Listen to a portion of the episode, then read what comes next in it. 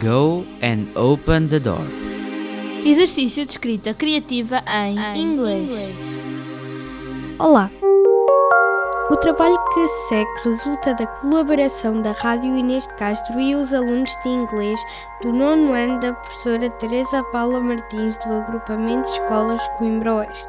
Trata-se de um exercício de escrita criativa realizada pelos alunos de inglês do nono ano da EB23 Inês de Castro. Os alunos foram convidados a reescrever em língua inglesa um poema a partir de Go and Open the Door de Miroslav Hulu.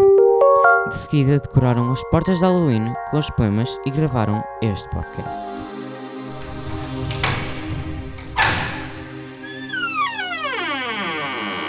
Go and open the door.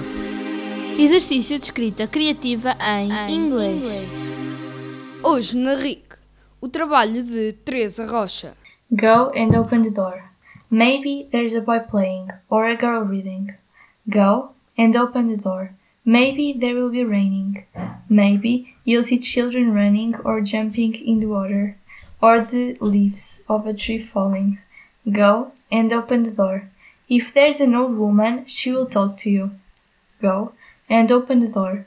Even if there's only tears, even if there's only hate, even if sadness is there, go and open the door. At least there will be your love.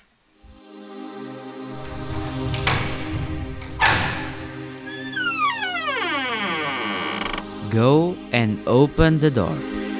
Exercício de escrita criativa em, inglês.